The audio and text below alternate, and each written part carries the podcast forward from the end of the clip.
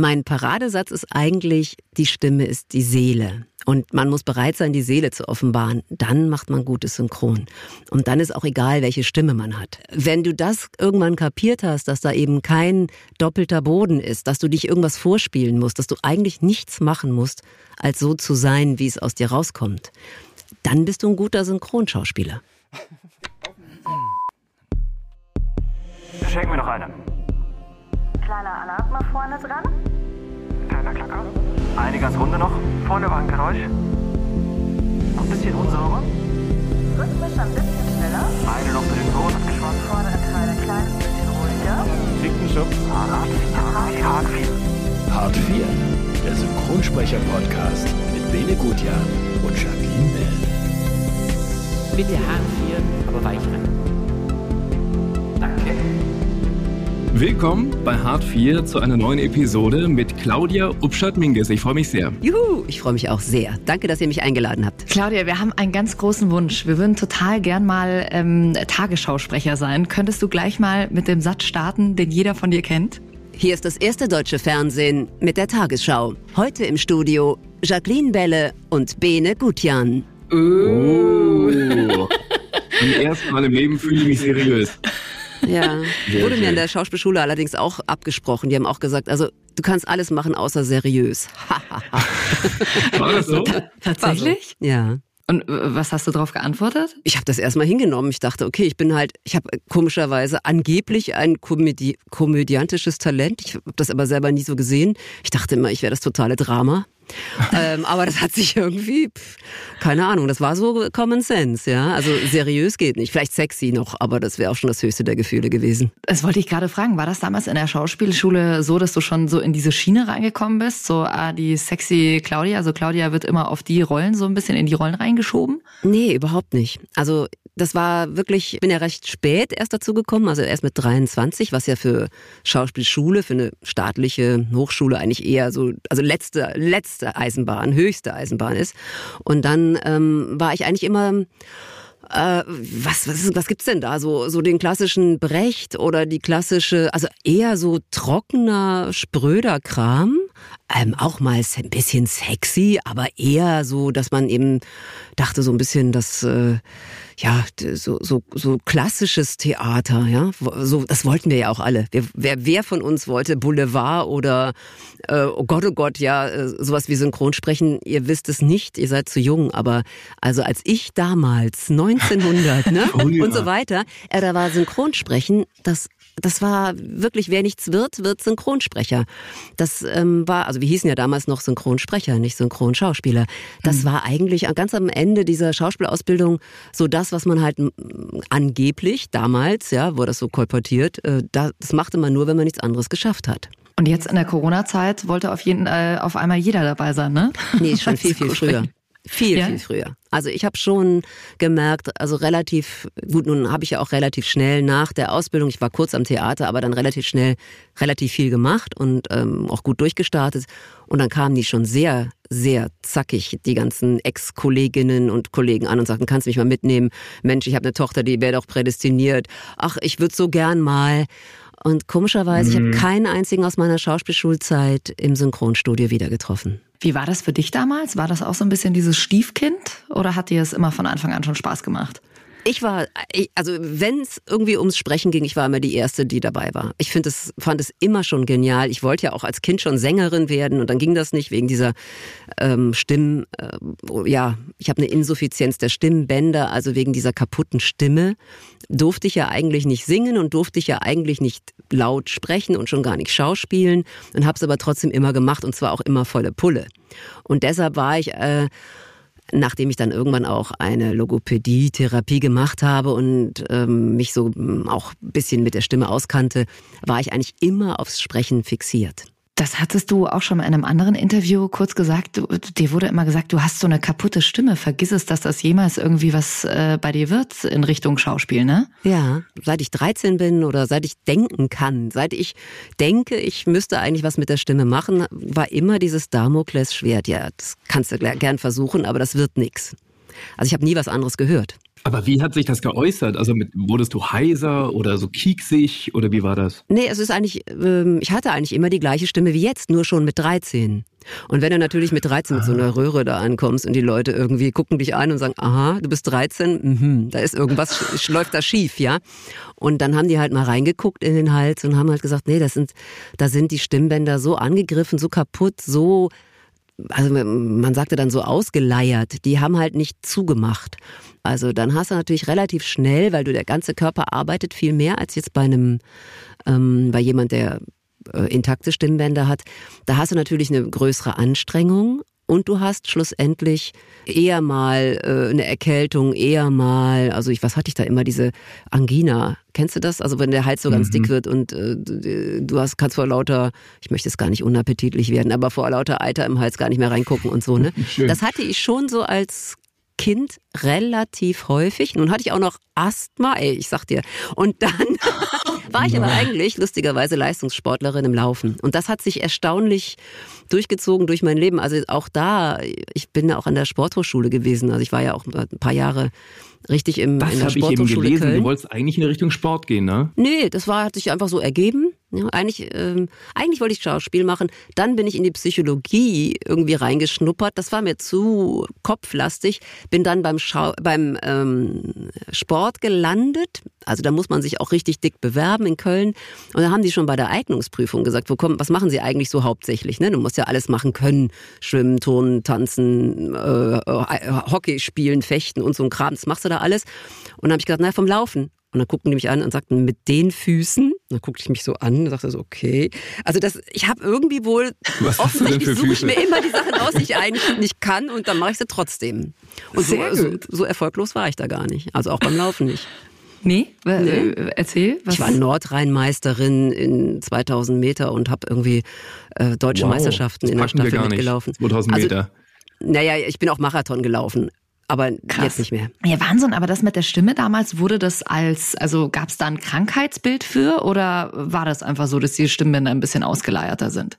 Das nennt sich Insuffizienz der Stimmbänder. Das ist Okay. eine ganz klassisch, äh, ja, so, so ähnlich wie jetzt zum Beispiel Asthma oder ähm, was auch immer. Also Asthma hatte ich ja auch, ja. also habe ich nicht mehr, komischerweise. Also es war offensichtlich doch, äh, hat sich in meinem Leben was getan. Ähm, ja, das, das kam alles so aufeinander und äh, das ist auch unheilbar. Naja, und für dich ja eigentlich auch ganz gut, oder? Also von der, von der Stimme her ist es doch super. Du, dadurch hast du ja auch gerade die Rollen, ähm, die du so sprichst. Also gibt's ja nicht viele Frauen äh, in deiner Stimmlage. Ja, also es gibt natürlich doch ganz schön viele. Nun müssen die es ja auch können. Und du weißt ja, wie es ist. Ne? Da gehört ja viel dazu. Ist ja nicht nur das bisschen, äh, dass man mal die Stimme äh, um den Block fährt, sondern du musst natürlich auch ganz, ganz viel leisten. Du musst ein Durchhaltevermögen haben, eine Disziplin. Du solltest ein schauspielerisches mindestens Talent mitbringen, wenn nicht gar eine Ausbildung. Ist natürlich. Also viele Leute, die jetzt so übers Internet mich anfragen, sagen, ach, ich würde so gern Sprecherin werden, was äh, empfiehlst du mir denn? Und dann sage ich, na, eine Schauspielausbildung. Und Ja. dann äh, von da aus gehen, dann mal gucken, ein bisschen Musikalität mitbringen, ein bisschen äh, Glück. Im Grunde wird ja jede Stimme gebraucht. Das ist ja jetzt nicht so, dass jetzt nur die tiefen Frauenstimmen gerade äh, in sind, sondern das ist ja alles. Du kannst ja mit allem äh, ins Feld ziehen und dich dann positionieren. Aber du musst halt schon von vornherein erstmal diese Grundvoraussetzungen mitbringen und dann vielleicht auch so ein bisschen wissen, was du willst oder womit du dich anfreunden kannst. Und inwieweit hat dir die Ausbildung äh, geholfen beim Synchron, also die The- Theaterausbildung, die Schauspielausbildung? Ich glaube, ich habe also erstmal äh, habe ich die Ausbildung, glaube ich, erstmal gemacht, um es mir selbst zu beweisen. Ne? So nach dem Motto, mir erzählt keiner was. Ähm, am Theater habe ich ganz schnell gemerkt, ne, das ist es nicht.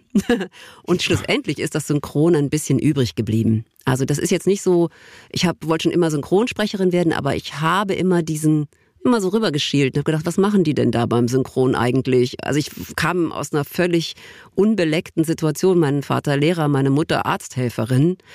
Da, da, ich hatte nichts mit Schauspiel oder mit äh, irgendwas am Hut, was irgendwie so groß künstlerisch äh, in meiner Umgebung war. Und da musste ich mich wirklich erstmal reinfuchsen ähm, was das, was überhaupt was für mich ist und habe ganz, ganz viel ausprobiert, ganz lange und ganz viel und auf vielen Ebenen, also nicht nur im Schauspiel, sondern eben auch generell. Und dann ist das Synchron so ein bisschen übrig geblieben. Das kann ich einfach. Was wärst du denn geworden, wenn du keine Synchronschauspielerin geworden wärst? Hast du dir da mal Gedanken drüber gemacht? Also es war völlig klar.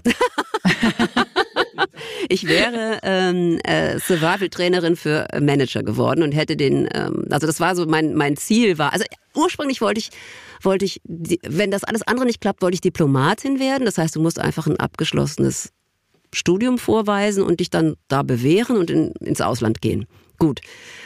Ist jetzt auch nicht so einfach, aber als Ziel durchaus machbar. Und dann habe ich aber gemerkt beim Sport, da gab es so eine Abteilung in Köln, die hieß Spielmusik Tanz. Und die haben, außer dass sie irgendwie auf die Straße gegangen sind und Straßentheater gemacht haben und so lustige Sachen, haben die aber auch ein ganz gutes, ja, so ein Standing gehabt und, und so ein ganz gutes Konzept gehabt, äh, dass sie eben auch Leute coachen. Und damals habe ich schon 1900, wann war das? 92 habe ich gedacht, boah, die Leute fangen jetzt hier schon an mit den Handys und die sind irgendwie so 24/7 alle Workaholics, die wollen doch auch mal Pause machen. Die wollen doch auch selbst wenn die Hunderttausende im Jahr verdienen, die wollen doch auch mal auf eine einsame Insel gehen und sagen, jetzt lass mich mal den ganzen mit dem ganzen Scheiß in Ruhe, ich mache jetzt mal das Feuer mit meinen zwei äh, Stöckchen hier an und dann will ich mal äh, nur mich um mich selber kümmern und ein bisschen Yoga machen vielleicht und äh, Salamander aufspießen oder irgendwie sonst was, ja.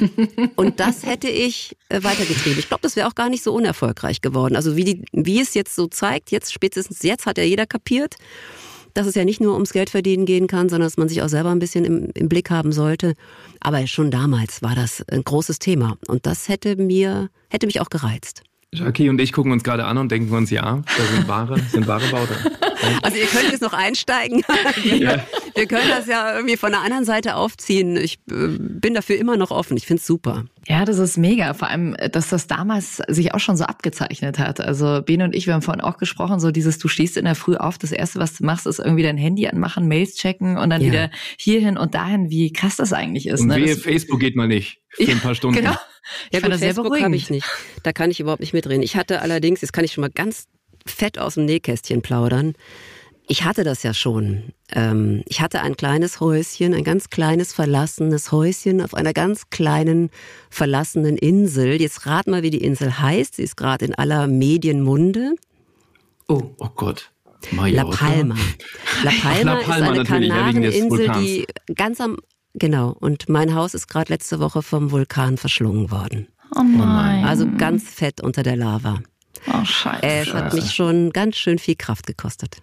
Oh, Aber also ich. nicht nur, weil es jetzt mein Haus war oder so. Das war auch ein, das war nicht ganz allein mein Haus. Wir- Es gehört auch meiner Familie, aber grundsätzlich habe ich mich da hauptsächlich drum gekümmert und ähm, also es war schon mein Haus, auch ganz offiziell.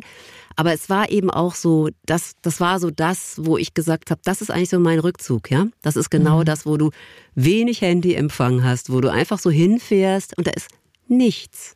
Und da sind auch keine Partys.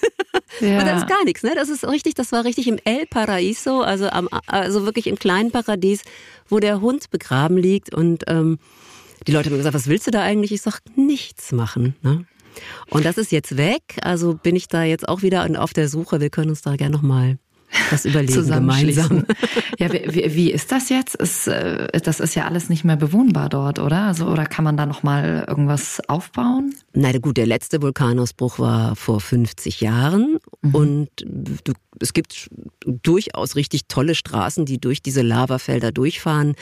Aber ähm, also das, was jetzt so im Biologieunterricht kolportiert wird, also Leute, da wächst dann im Nullkomma nichts die wunderschönste Flora wieder und wir haben dann quasi einen Dschungel nach drei Jahren. Das glaube ich nicht, weil ich habe gesehen, da wächst jetzt nach 50 Jahren noch nichts.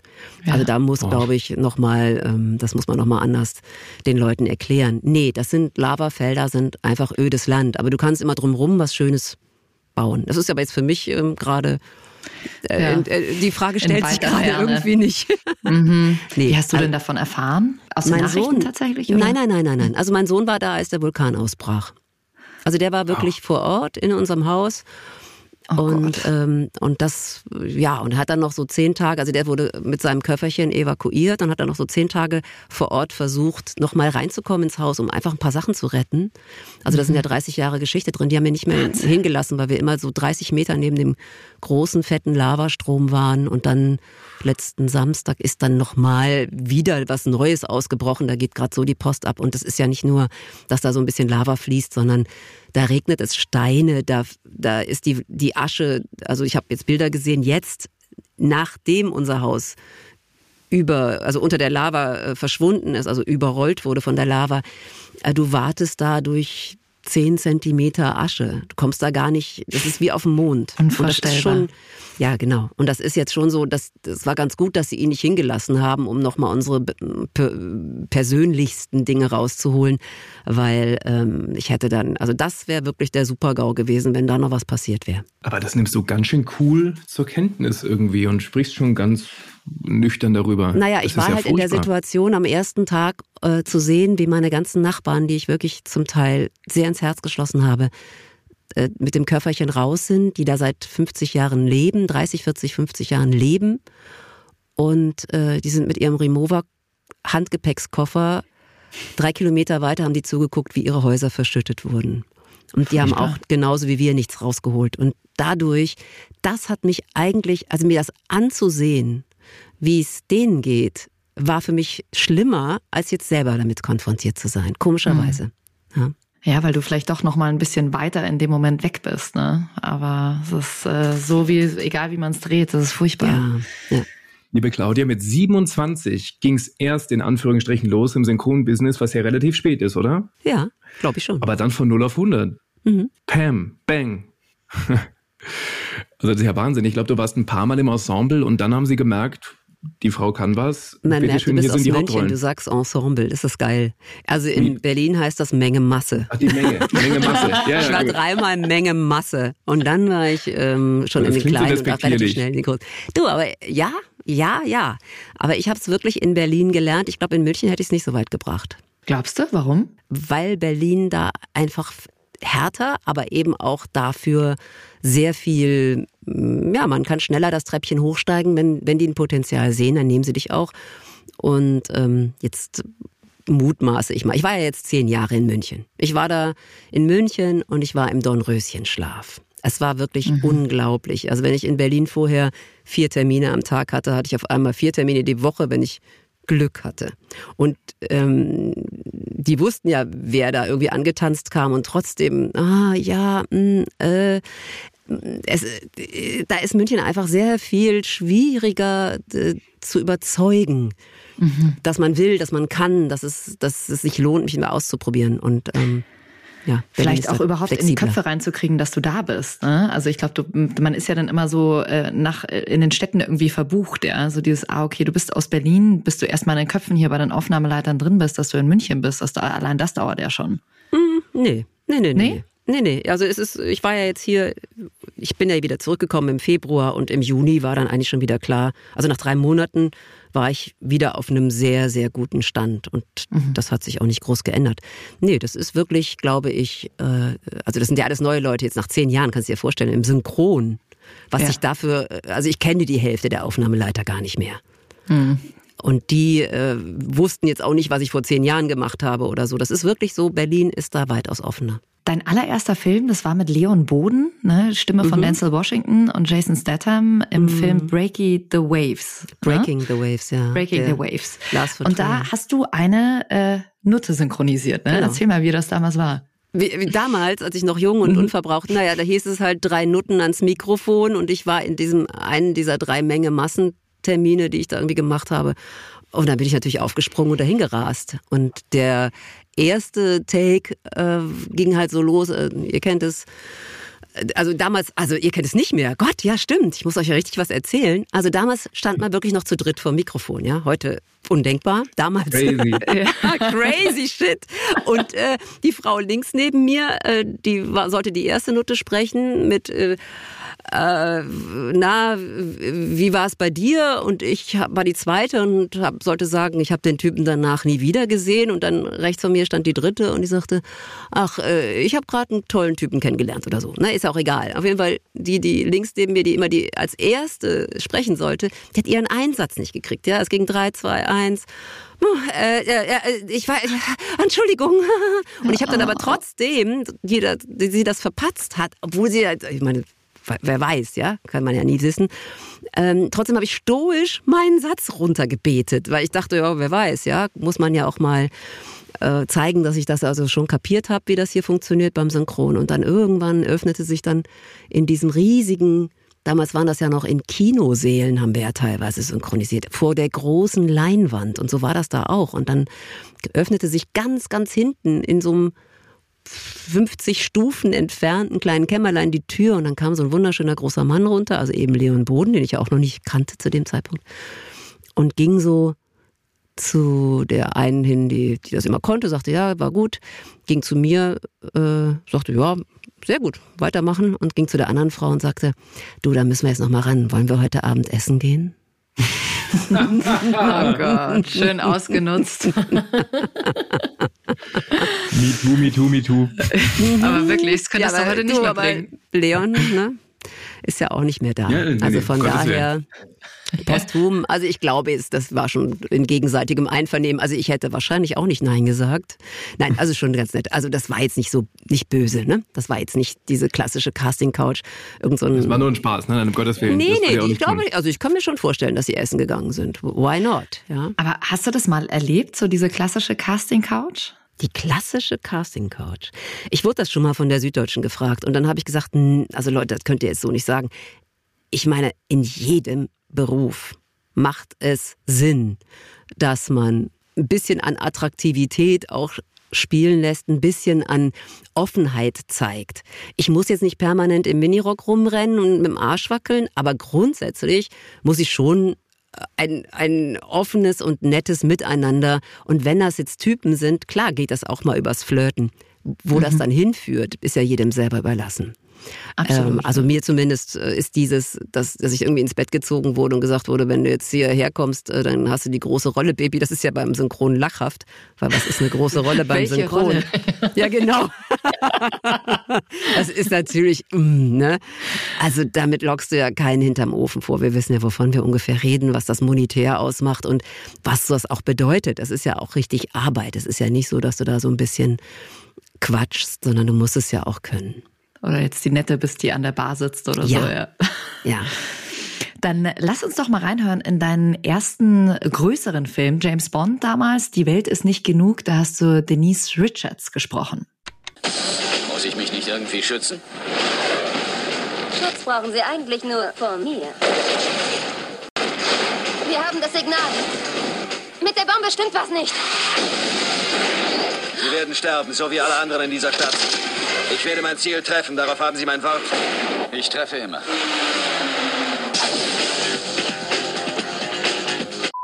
Toll, ne? das hört sich, hört sich, so unglaublich altbacken an, ist das geil, ne? Das würde ja. man heute, da würde man sagen, boah, die 50er Jahre grüßen ja da fast oder 70er oder so. Ja, vom Sound ist das Wahnsinn. Also wenn du da ja, den Trailer anschaust, das ist der Hammer.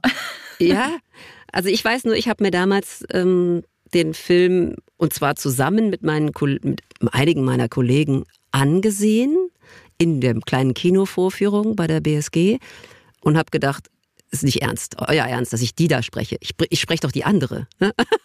also waren ja zwei Frauen drin.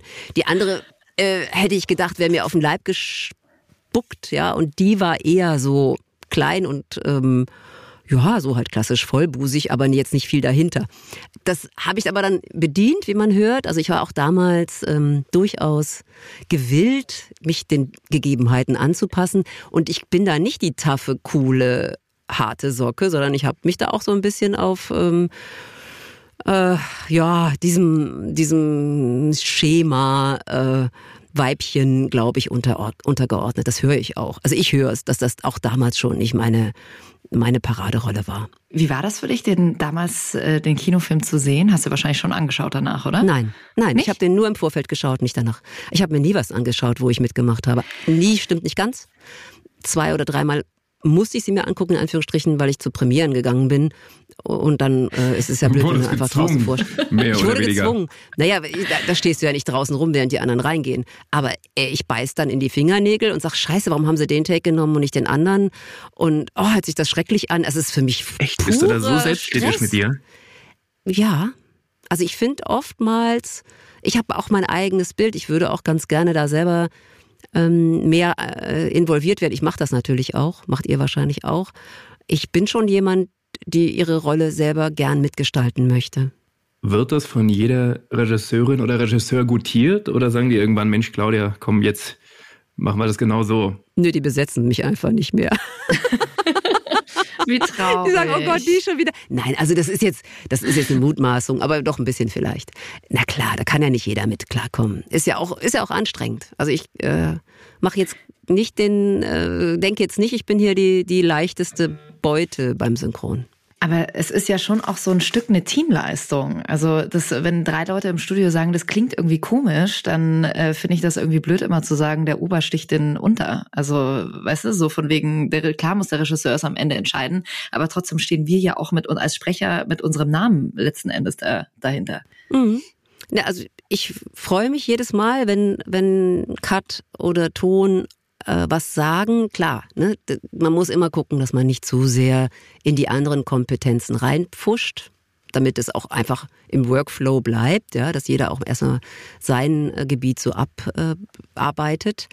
Aber ähm, klar, also für mich, das ist ja das Grandiose am Synchron, dass wir wirklich Teamarbeit leisten. Das kann ja auch so Bock machen, wenn du irgendwie einen geilen Film hast oder eine coole Serie und alle arbeiten zusammen und am Ende kommt was Cooles raus. Das macht's ja eigentlich aus, oder? Mhm. Mhm.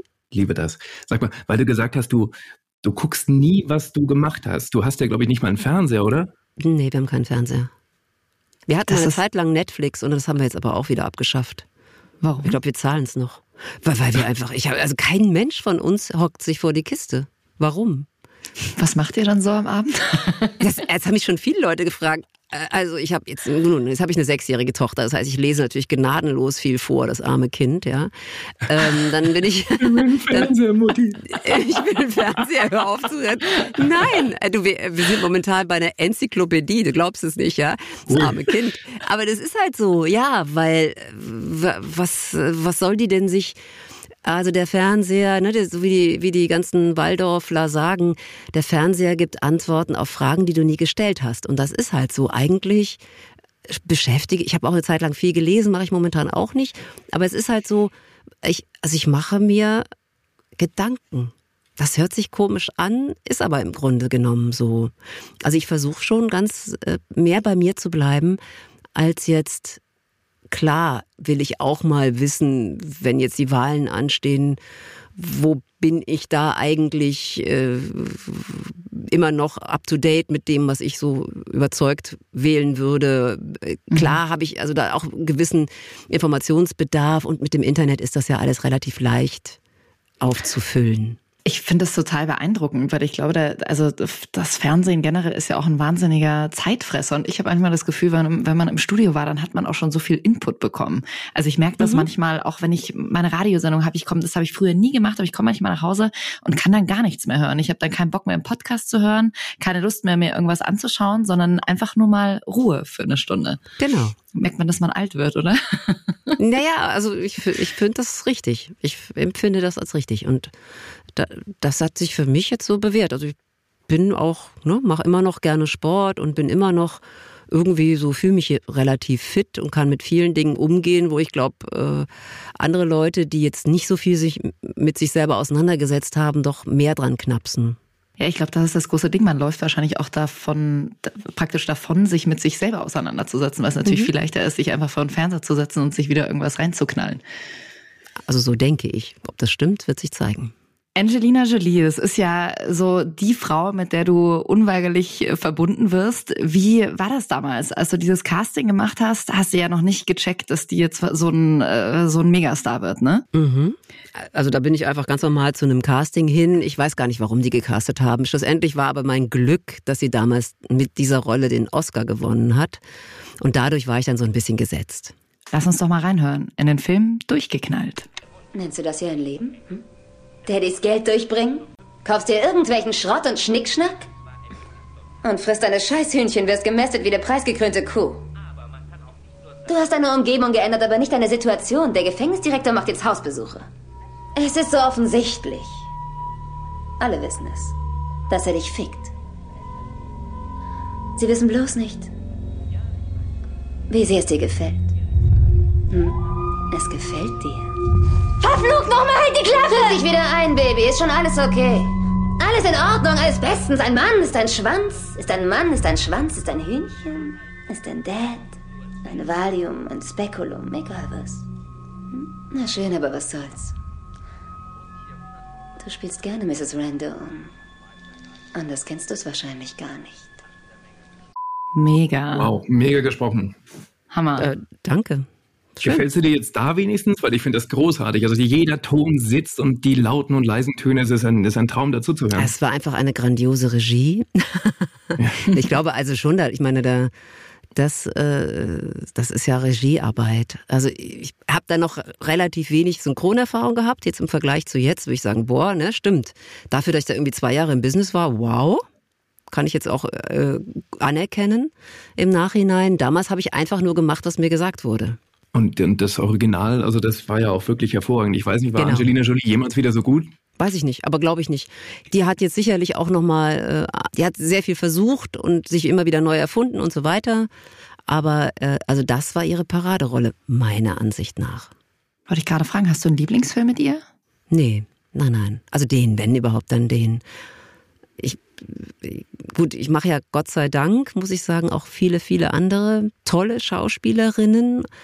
Und es wäre blöd, die zu vergleichen. Aber jetzt so von dem, also von der schauspielerischen Leistung her war das aus meiner Sicht ihr, ihr großes, ihr großer Coup. Aber weil du gerade gesagt hast, damals äh, war ich noch nicht so lange dabei. Gibt es vielleicht das Phänomen, dass man, auch wenn man natürlich irgendwann, wenn man ewig dabei ist, alles, alles viel routinierter macht und so weiter, aber dass man so ein bisschen diese Natürlichkeit verliert, wenn man nicht jetzt immer den Regisseur, die Regisseurin hat, die total mit einem arbeitet. Also man kann ja auch, wenn man da frisch reinkommt, im Erwachsenenalter vielleicht so diese natürlichen Töne irgendwie, also vielleicht ist es ja sogar ein Vorteil. Ja, wahrscheinlich. Es gibt ja auch, kennt ihr ja auch, Dialogregisseure, die hauptsächlich mit Leuten arbeiten, die nicht aus dem Metier kommen. Genauso wie man beim Hörspiel mittlerweile, oder nee, nicht mittlerweile, Entschuldigung, schon immer eigentlich davon ausging, dass die Synchronschauspieler beim Hörspiel im öffentlich-rechtlichen nichts zu suchen haben, weil die diese Synchrontöne angeblich drauf haben, was ich jetzt nicht Mhm. so empfinde. Das kommt ja auch ein bisschen drauf an, wie man sie führt.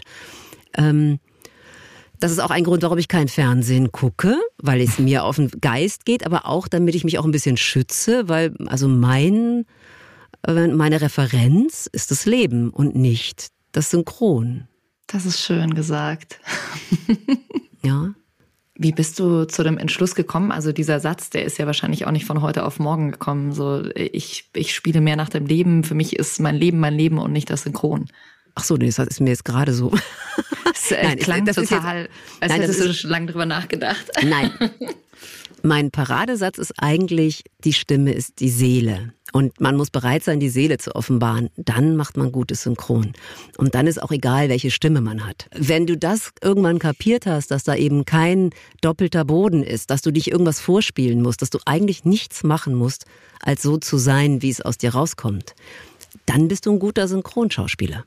Aber du f- finde ich super, aber du machst ja auch manchmal in den Situationen hast du ja deine Rolle und du fühlst dich vielleicht ist gerade bei dir ist gerade alles gut, äh, die Rolle wurde gerade vergewaltigt, da bist du ja schon in einer anderen Situation drin. Also musst Ja. du ja schon ein Stück weit was, also du holst natürlich Emotionen hoch, damit du das so spielen kannst, aber es ist ja heißt ja nicht, dass es dir automatisch so geht. Weißt du, was ich meine?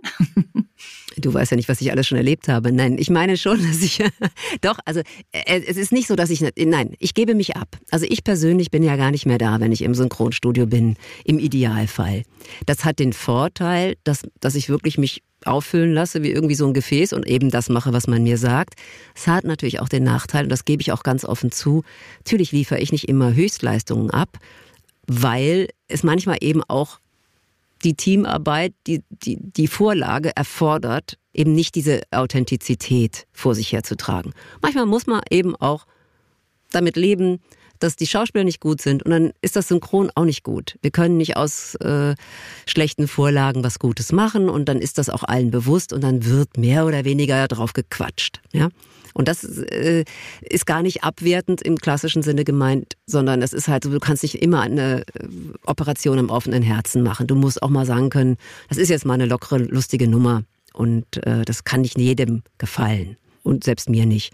Und deshalb bin ich da jetzt auch nicht so, ich habe jetzt nicht den Anspruch, immer nur das Beste abzuliefern, sonst wäre es ja gar keine Varianz mehr. Mhm. ist auch gut. Das Darf heute auch mal schlecht sein. Ja. Naja, naja.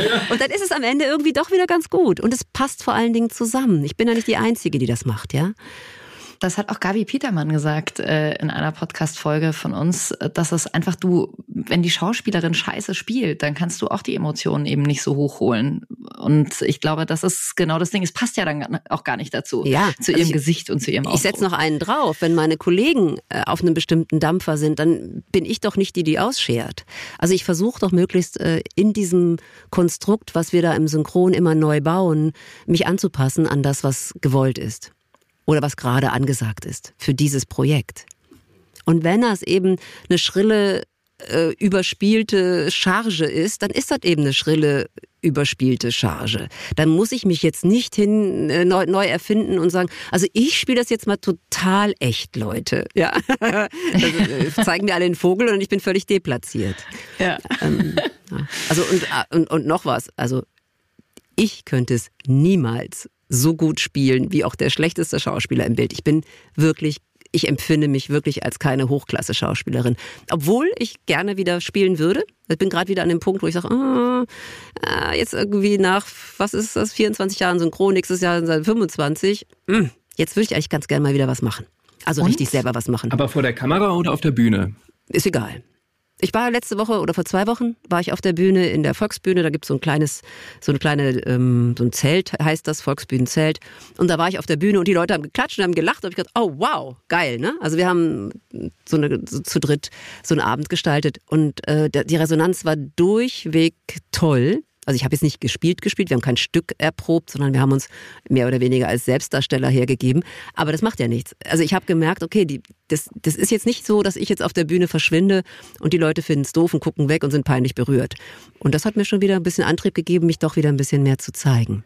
Das ist schön, weil man einfach direktes Feedback bekommt. Ne? Also du mhm. hast direkt die Menschen, die lachen und beim Synchron ja. ist es ja, du gehst aus dem Studio raus und ja, irgendwann in einem halben Jahr kommt die Serie oder der Film halt dann mal raus und du ja. kriegst letzten Endes kein wirkliches Feedback. Ja, das stimmt. Wie fandest du denn den Film äh, Maleficent mit äh, Angelina Jolie? Ich fand, dass ihre Stärken absolut da rausgeholt wurden. Ja. Schön gesagt. ja, nee, also die wirkt unglaublich souverän einerseits und unglaublich verletzlich gleichzeitig. Und das ist natürlich das, was die Jolie ausmacht. Die ist ja eigentlich, eigentlich ist sie eine riesige Projektionsfläche. Ne? Frau Jolie ist ja eigentlich gar nicht. Mhm toll. Wenn du die in echt siehst, ich stand mal neben ihr, die ist klein, die wirkt fast verhuscht und die wirkt gar nicht so wahnsinnig schön. Das ist ja das. Die, die ist ja. Also ich empfand das jetzt so. Mhm.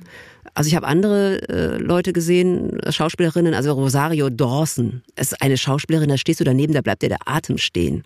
Und ich bin wirklich, also ich finde Frauen toll, aber ich bin jetzt nicht verliebt in Frauen. Aber bei der, da würde ich sofort niederknien und sagen, also da, da ist für mich gar keine Frage, das ist eine der schönsten Frauen, die ich je gesehen habe, live. Ja, und bei der Jolie sag ich, okay, das ist aber interessant, weil die wirkt so unglaublich eben und schön und und wenn du daneben stehst, sagst du, okay, ja, könnt, mit der könnte ich jetzt auch was essen gehen, aber ist jetzt nicht irgendwie so jemand, wo ich jetzt, wo es mir die Sprache verschlägt. Ist dann so ein bisschen die Ausstrahlung, die ihr vielleicht fehlt, oder? Diese, diese innere Schönheit. Also ich meine, wenn man einen es schönen Mund nichts. hat, schöne Augen. Genau, es, es fehlt äh, nichts. Aber sie ist halt, glaube ich, eher vor der Kamera der Bringer als jetzt im wahren Leben. Das glaube ich schon. Wie war sie dann so? Habt ihr euch auch unterhalten? Mm -mm. Nee, nee, mhm. da war so eine Entourage von, weiß ich nicht was, ich müsste lügen, 15 Leuten um sie rum. Und dann durften wir mal nebeneinander stehen, da wurde ein Foto gemacht und das war's. Hättest du dich gerne mal unterhalten oder, oder war dir das wurscht? Äh, wurscht nicht, aber ich glaube, das war einfach, das war ja so eine Premiere. Das war jetzt nicht der Ort, wo man sich normal unter, muss ja, die muss ja permanent lächeln und äh, muss ja was darstellen. Und äh, ich bin jetzt nicht jemand, äh, wo dann der Fokus liegen sollte. Angeblich hat sie aber wohl danach mal gesagt äh, für Produktionen, dass sie möchte, dass ich sie weiterhin synchronisiere. Und kam das an in der Branche? Weil ich finde das ja unfassbar, Nein. dass du nicht immer Angelina Jolie sprichst, ehrlich gesagt. Also natürlich in den allermeisten Filmen, aber. Das ist wirklich so. Es wird wirklich ähm, ganz kräftig gerührt. Auch gerade wieder werden viele nicht besetzt, die jetzt schon eigentlich gesetzt sind auf ihre ähm, Schauspieler. Das geht bei Männchen wie Weibchen so, wobei es bei den Weibchen noch einfacher ist. Ja, die weiblichen Synchronschauspielerinnen sind einfach mehr, ne? Es sind mehr und die Stimmen sind nicht ganz so prägnant wie in der Männerriege. Mhm.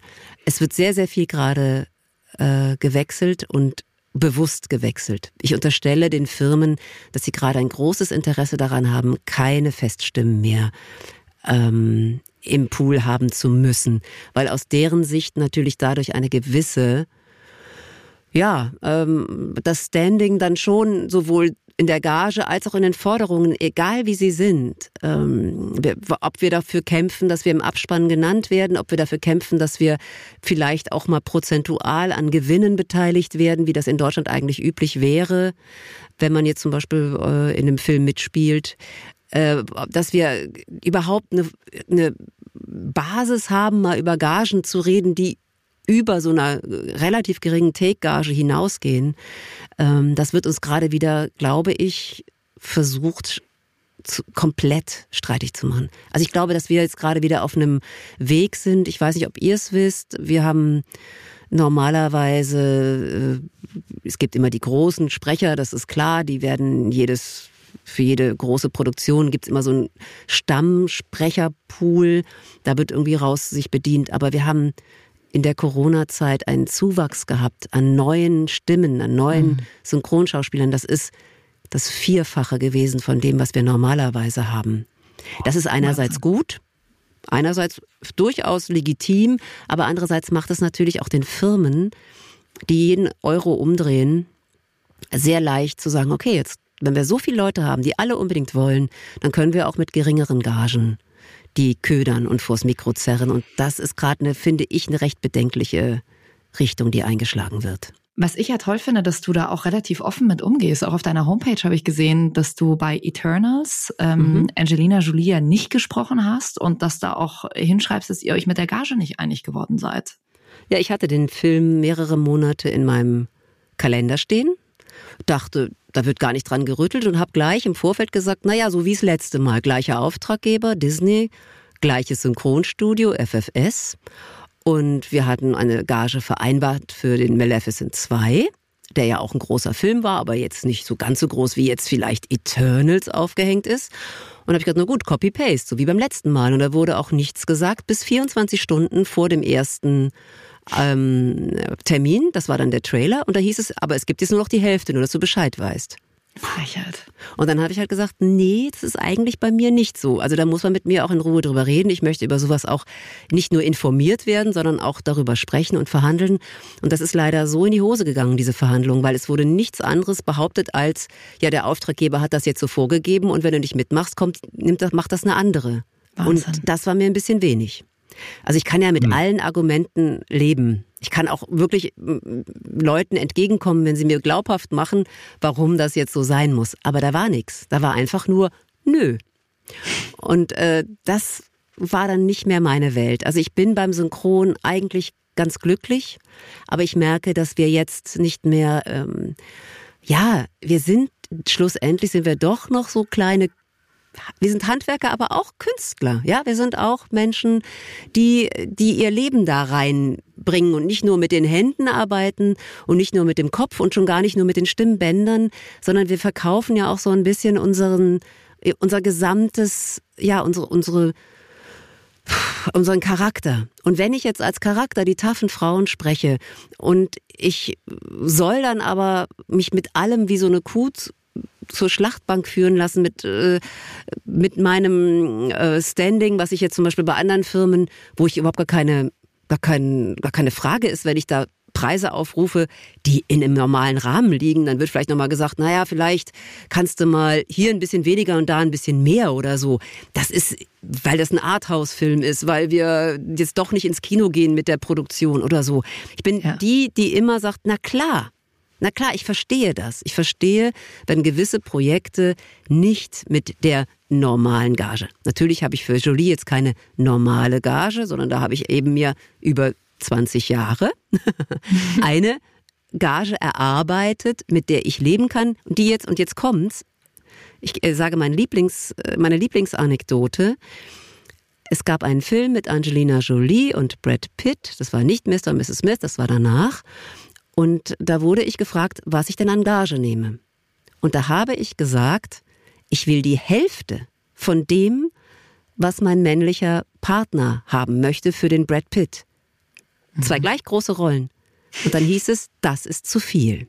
Das ist so eine Frechheit. Und so ist es eben auch. Und wenn ich jetzt im Nachklang mit Leuten spreche und sage, ich habe so und so viel verlangt, also mit Kollegen, die ähnliche Kaliber sprechen, die sagen, ja, aber das ist doch ein Witz.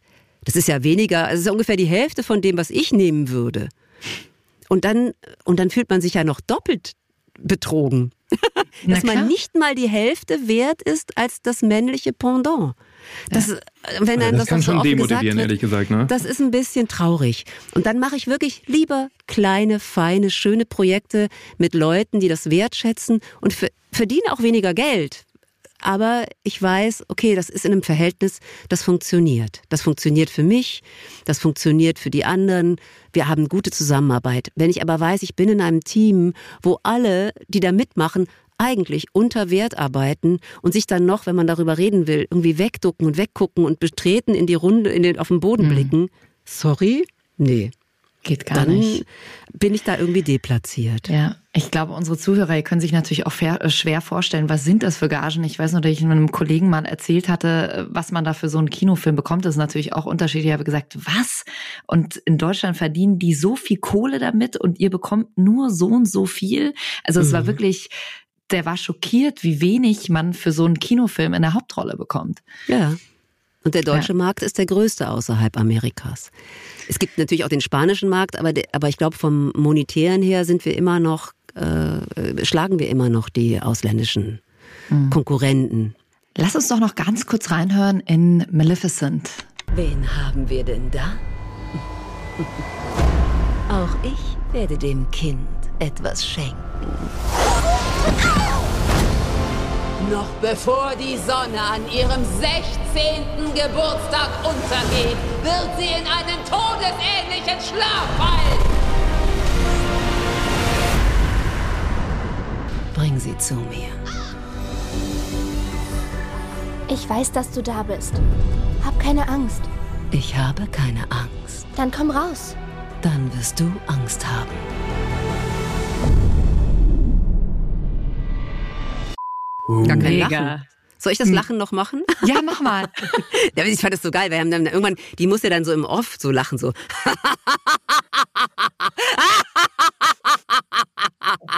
so, ja, das macht die andauernd. Und es ist aber immer so in den Hintergrund gemischt, als wäre das Musik. Finde ich super. Das hat mir am meisten Spaß das gemacht. ist mega. Also wirklich so böse. Ja, total. Die ist sie ja gar nicht, ja, wie wir jetzt alle wissen im Nachklang. Aber ähm, Lachen hat sie, das Lachen war immer so das, wo ich dann so gesehen habe, oh geil, das ist so dieses, da, also so böse Lachen konnte ich nur da. Hast du da manchmal vor so Rollen auch, ähm, was heißt äh, Ehrfurcht so ein bisschen, wenn du dir dann die Szenen anschaust und dann denkst du so, oh, kriege ich das so hin? Oder bist du da relativ easy? Wie bereitest du dich auf solche Rollen vor? Also bei Jolie muss ich mich gar nicht vorbereiten, weil da ist wirklich komischerweise, also ich weiß genau, was sie damit sagen will, ich weiß genau, was sie spielt. Also egal in welchem Film, habe ich mir da nie Sorgen gemacht. Beim ähm, es gibt aber so Schauspielerinnen, so wie Jennifer Connelly zum Beispiel Mhm. oder äh, also das sind so Frauen, huch, da, ah, äh, äh, da, also da geht mir manchmal der Arsch auf Grundeis, weil die sind gnadenlos gut und ich stehe dann so da und denke so, ah, kann ich das überhaupt? Ja, bin ich da die Richtige? Und ich- hoffe es einfach nur, ich kann es nur hoffen, dass ich da das treffe. Ähm, Rachel Weisz auch, also sind so, das sind so Schauspieler, die haben sowas unglaublich mh, Feines, ja, und, und Genaues, Sezierendes, dass ich, also ich liebe das. Die haben auch tolle Stimmen, im Original auch, ähm, aber die, die gehen damit viel, viel genauer um.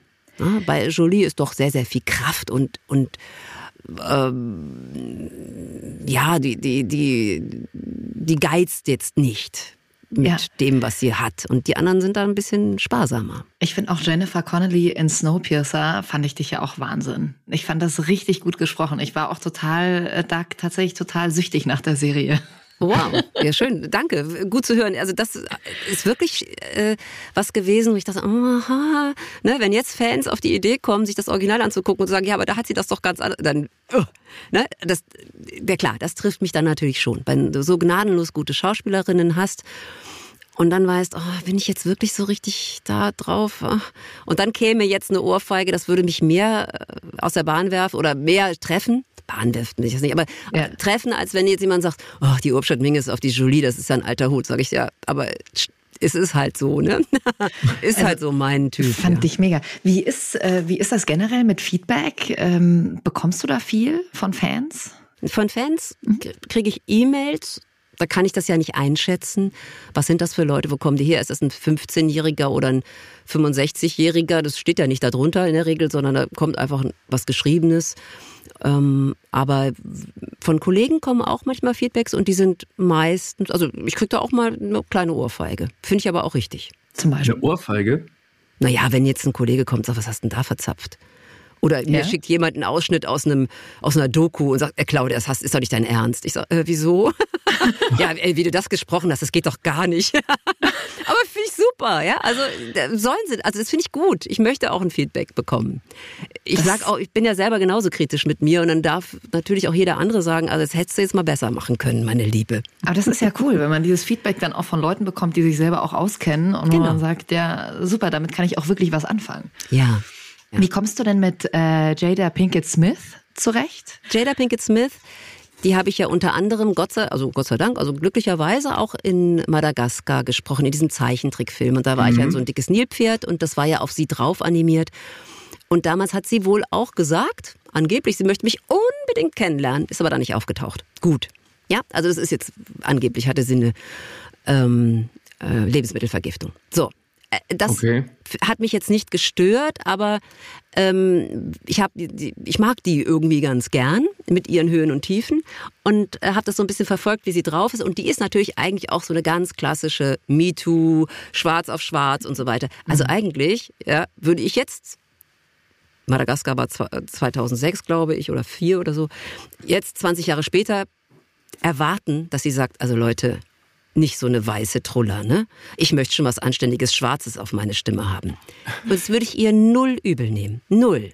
Weil ich weiß, wofür sie sich einsetzt und ich finde das auch gerechtfertigt. Nun haben wir ja relativ wenig schwarze Stimmen in Deutschland. Das heißt, wir haben schwarze Stimmen, aber wir haben wenig Menschen mit schwarzer Hautfarbe. Und selbst die definieren sich nicht als schwarz und die möchten auch nicht als schwarz definiert werden, weil die sind hier geboren, aufgewachsen, ohne jeden Akzent und ohne Community. Nicht so wie in Amerika, wo die sich untereinander äh, Nigger nennen und wehe, das sagt ein Weißer, dann kriegst du gleich einen auf die Mütze. Nein, das, die sind komplett assimiliert. Die haben nicht diese eigenen Spielregeln wie in Amerika. Die möchten wie ein Weißer behandelt werden, also möchten sie auch nicht nur besetzt werden, weil sie schwarz schwarz sind. Ja? Also geht das, das für dich auf jeden Fall in die, in die falsche Richtung. Das geht auf jeden Fall in die falsche Richtung. Ich erkläre jetzt auch ganz kurz das kleine Beispiel. Mhm. Wir hatten im 2020 wurde angekündigt ein Film mit über Aretha Franklin. Ja. Respect. Und dieser Film wurde besetzt, unter anderem, also Hauptrolle Aretha Franklin und die Mutter, eine dunkelhäutige, die ich schon oft in verschiedenen Situationen, Serien und so weiter gesprochen habe mit mir.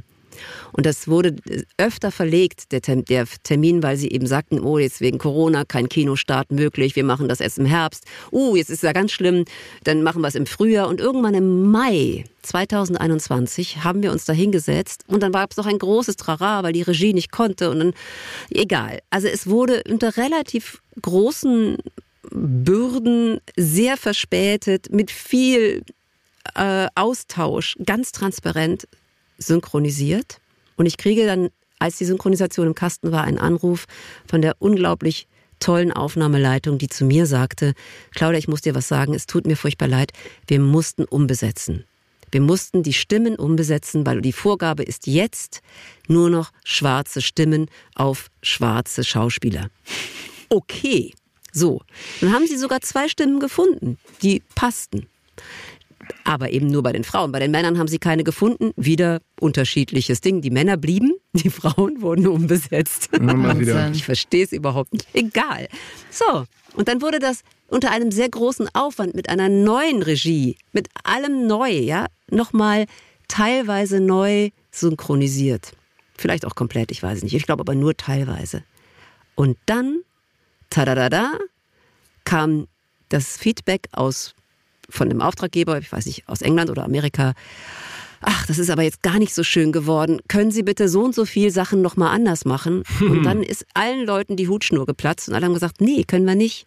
Das ist das Beste, was wir daraus machen konnten. Und wenn wir jetzt noch viel dran basteln, hat überhaupt gar keiner Bock mehr, das zu machen. Und dann wurde gesagt, na gut, dann synchronisieren wir es halt nicht. Dann kommt er halt unsynchronisiert in die Kinos. Krass. Das ist ja krass. Okay. Und das ist doch wirklich, also besser kann man das ja eigentlich gar nicht erklären, was da gerade abgeht. Das ist Wahnsinn. Also das ist Aktionismus. Ich finde, ja, gerade das ist rassistisch. Leute, also eine Stimme ist ja so, da, da kannst du nicht rauslesen, ist jemand asiatische Abstimmung, deutsche Abstimmung, das, das hörst du nicht, ja. Und da dann zu sagen, äh, es dürfen jetzt nur noch schwarze, schwarze Schauspielerinnen sprechen, das ist doch, also sorry, aber das, das ist doch rassistisch. Ja, also jetzt für Matrix habe ich noch nichts Gegenteiliges gehört. Wenn das jetzt so wäre, dann würde ich damit leben können. Ich bin ja auch sowieso ganz guter Verlierer, glaube ich. Also ich habe, ich sitze da nicht heulend in der Ecke, sondern sage, okay, dann ist das eben so. Das ist der Zahn der Zeit, der da irgendwie an Dingen nagt, die ich jetzt zwar nicht gut finde, aber dann ist das eben so. Das ist eine Modeerscheinung, die vielleicht sich durchsetzt. Ich glaube mal eher nicht. Aber vielleicht ist das auch äh, alles äh, ein alles nur ein ganz kleiner Baustein, einen Baustein auf den nächsten, um sich selbst abzuschaffen. Vielleicht macht das synchron nicht wir als Synchronschaffende, aber sagen wir mal die, die darüber bestimmen, gerade das ein oder andere bewusst falsch, um schlussendlich eigentlich darzulegen, dass die Synchronisation an sich ein Relikt ist, dass wir gar nicht mehr, es ist gar nicht mehr up to date. Also meine Tochter ist sechs, sie ist zweisprachig. Wir sind beide deutsch. Die spricht besser Englisch als ich, ähm, ist auch im englischen Kindergarten, englische Schule gewesen. Die wird sich nie einen synchronisierten Film angucken. Warum? Du, da ja? werden viele Hörer jetzt von unserem Podcast die bewusst eingeschaltet haben und gesagt haben, hey, ich liebe das. oh, das finde ich auch wunderschön. Nein, ich finde, also es, äh, natürlich, ich liebe Stimmen. Ich liebe Stimmen. Ich höre mir im Radio, wenn ich einen guten Radiomoderator oder eine gute Radiomoderatorin höre, ach, ich, ich, ich möchte gar nicht ein Bild von denen sehen, weil ich habe, dann geht eine Welt auf. Ich Hörspiele. Ich habe als Kind ja Areola-Platten gehört, bis da vor lauter Kratzern nichts mehr zu machen war. Ich habe mir Fernsehsendungen auf Kassette aufgespielt und dann abends unter der Bettdecke wieder abgespielt und dann ist der ganze Film vor meinem geistigen Auge wieder gelaufen. Ich liebe Stimmen. Aber ich glaube auch, ähm, also was, also nochmal, Podcasts, ja, ist ja jetzt das Medium der Wahl. Ihr macht das goldrichtig, ihr zwei. Ihr habt was zu sagen, ihr habt ein tolles Thema, ihr wisst, worüber ihr redet. Und das ist auch etwas, das kann ich total mir gerne anhören. Das kann ich auch das möchte ich unterstützen. Das ist das Tollste, was es gibt, wenn Menschen, die was zu sagen haben, das auch wirklich tun. Es gibt natürlich ganz, ganz viele, die das keine Ahnung davon haben und trotzdem machen, okay. Aber so, wenn ich weiß, Mensch, das sind Kollegen und die haben auch wirklich viel dazu zu sagen, sind nicht irgendwie mal so reingerutscht vor ein paar Jahren und äh, haben gemerkt, es läuft nicht, na gut, dann machen wir halt einen Podcast drüber. Nee, nee, nee. Also ihr macht das ja aus voller Inbrunst und das ist, also das ist das Allertollste. Und ich meine, ich höre euch ja genauso gern zu, äh, wie ich jetzt selber spreche. Voll lieb von dir. Oh, danke schön.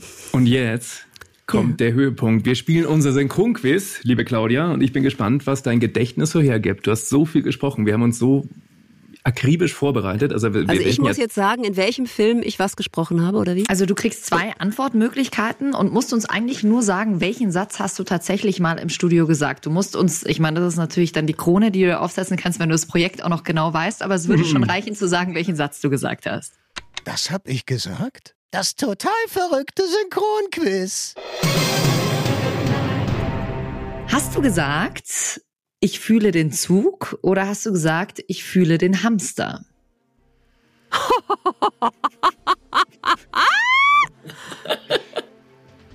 Na, ich muss sagen, ich fühle den Zug, weil du hast ja eben gesagt, das war, es war wahrscheinlich Snowpiercer und die Frau ist ja ähm, quasi mit dem äh, Zug verwachsen und die sagt an einer Stelle, ich fühle den Zug. Das weiß ich auch noch. Dann hören wir doch mal rein, ob du recht hast.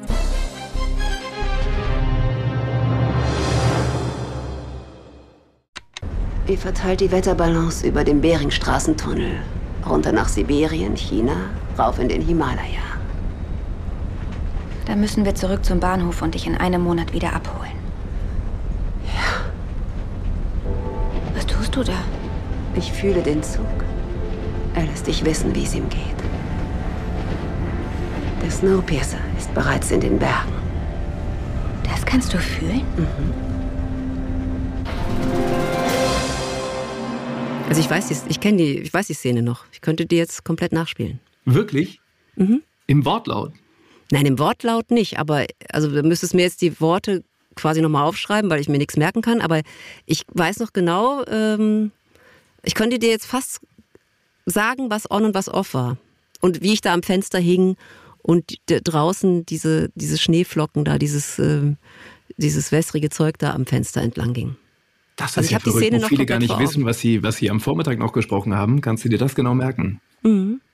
Bei fast allen Sachen. Also von da ist das Synchronquiz für mich ganz gut weiter. Krass, totales bildliches Gedächtnis. Das ist ja Okay, Wahnsinn. okay.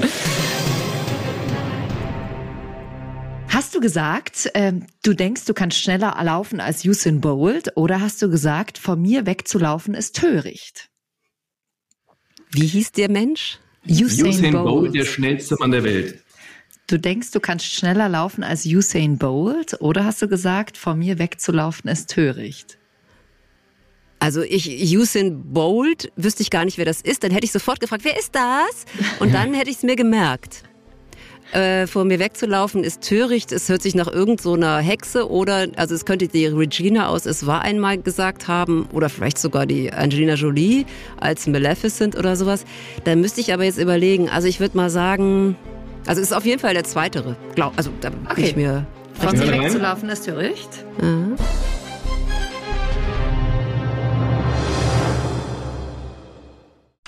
Bitte vergebt uns. Wir wollten euch nicht belästigen. Wir haben nur. nur unseren Vater verloren. Zwei hilflose Kinder. Verirrt und allein. Die Familie zerrissen. Was für eine traurige und rührende Geschichte. Wachen? Ergreift sie. Hansel, lauf!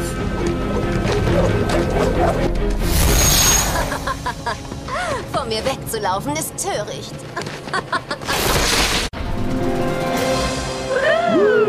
Kein Usain Ja, ja. Ja, ja. Jetzt, äh, also äh, wirklich, also der schnellste Mann der Welt, das hätte ich mir gemerkt. Aber jetzt bin ich echt, warte mal, also dieses Pferdegewirr hat mich jetzt gerade voll aus, der, aus, dem, aus dem Gleichgewicht gebracht. Once upon a time. Time, doch, die Regina. Ne? Ja, du warst Die schon Regina habe ich ja eben gesagt. Aber die, die Szene, ui, warum, also diese Pferde bringen mich jetzt gerade so raus. Was war das, äh, Pferde? So, so eine Kutschenszene und dann stehen die zwei Kleinen äh, Jetzt, vor dir. ah, und in der dann, Märchenwelt, natürlich. Genau, Ja, genau. Ah, ja, ja, doch, doch, doch, doch, doch. Und das, ja, ja, ja, ja, ja. und dann wirfst Das- du diese Wurzeln aus und dann liegen sie da und Ja. Äh, ja. Ja, ja, ja. Jetzt weiß ich wieder. Jetzt weiß ich. Ich weiß jetzt nicht Okay, die jetzt Szene aber- genau, aber ich weiß die Situation. Ja. Jetzt wird's schwer. Jetzt bin ich gespannt, ob du das weißt. Jackie? Zwei Punkte hast du schon. Den dritten holst du jetzt auch noch. Hast du gesagt, entweder, das freut mich zu hören, dass du mich nicht als notgeile, nervige Bekannte siehst, oder hast du gesagt, das freut mich aber zu hören, dass ich dann keine alte, verschrumpelte Schachtel bin? Also, Also- ich würde auch Zweiteres bevorzugen. kann ich jetzt wirklich nur sagen.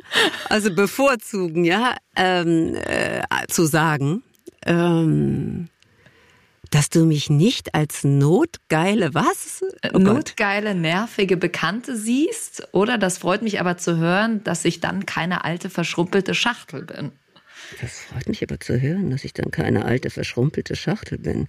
Das freut mich zu hören, dass du mich nicht als das freut mich zu hören, dass du mich nicht als notgeile, ich kann das gar nicht sagen, nervige mehr, Bekannte siehst. Wahnsinn, habe ich wahrscheinlich, also das kann du, da, da hast du mich jetzt, da, da erwischst du mich jetzt in meinem Herzen. Und zwar ist es wirklich so, wenn ich das Erstere irgendwann habe sagen müssen, dann habe ich es verdrängt, weil ich finde es furchtbar. Aber ich, also ich würde mir wünschen, ich habe das Zweite, das Letztere gesagt. Aber wenn ich das Erstere gesagt habe, dann habe ich das einfach verdrängt. Okay, dann hören wir rein. Wir nehmen die zwei und, und hören Ja. rein.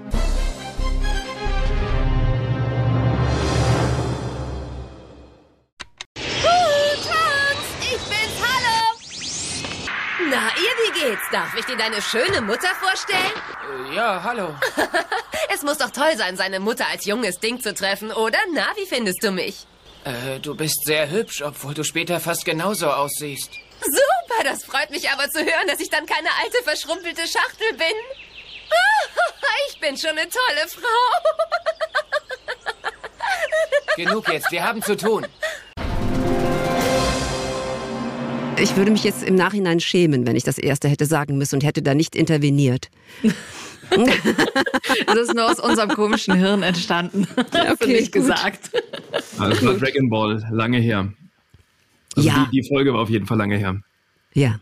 Das, du, das war den Anfang 2000er, ne? Ja. Und da haben wir noch Nachtschichten geschoben, da, die waren nicht von schlechten Eltern. Boah, das glaube ich. Oder was meinst du mit Nachtschichten geschoben? Also habt ihr da wirklich Da haben dann wir wirklich von 18 gearbeitet? bis, oder? drei- bis, ja, da haben wir, naja, Okay. das wurde ja in mehreren Studios gleichzeitig. Und dann, ähm, äh, also wir haben quasi parallel in Parallelstudios gearbeitet. Es war ja so viel Material, Wow. was bei Dragon Ball weggearbeitet werden musste. Du weißt, dass das auch nochmal neu aufgenommen wurde und dann nicht mit unseren Stimmen? Nee, echt? Die haben das ganze komplette Werk, da kriegte ich eine Anfrage.